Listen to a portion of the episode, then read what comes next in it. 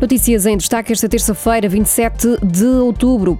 As reservas de sangue O positivo e A positivo estão com níveis críticos. O alerta é da Federação Portuguesa de Dadores Benévolos de Sangue, que deixa um apelo à dádiva, garante que todos os cuidados são adotados e por isso a pandemia não deve ser motivo de medo para dar sangue.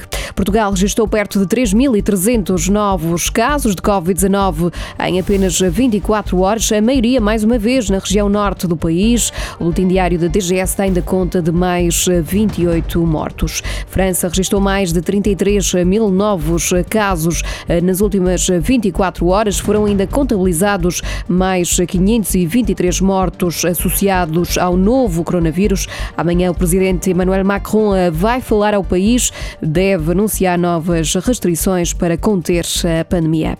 António Guterres exige que a futura vacina contra a Covid-19 esteja disponível e acessível para todos. O secretário-geral das Nações Unidas avisa que ninguém estará seguro do vírus até que estejamos todos seguros. O presidente da FIFA está infectado com a Covid-19. O anúncio foi feito esta tarde pelo Organismo Mundial de Futebol. Gianni Infantino apresenta sintomas ligeiros, vai ficar em isolamento pelo menos durante 10 dias.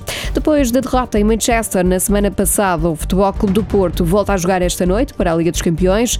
Vai defrontar o Olympiacos de Pedro Martins. O jogo começa às 8 da noite no Estádio do Dragão.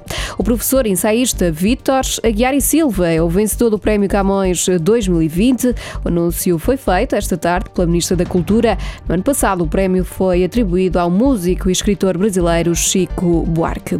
A Rede Expressos vai suspender suspender toda a atividade de transportes de passageiros entre sexta-feira e as seis da manhã de terça, em causa a decisão do governo de limitar a circulação entre conselhos.